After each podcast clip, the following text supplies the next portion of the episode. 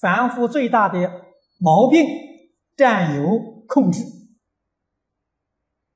放下占有，放下控制，你就得自在。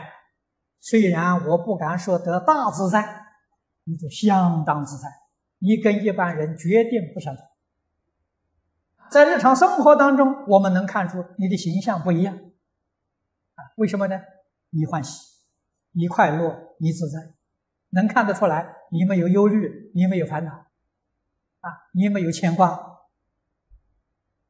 你处事待人接物态度，自然跟人家不一样，充满了智慧呀、充满了真诚呐、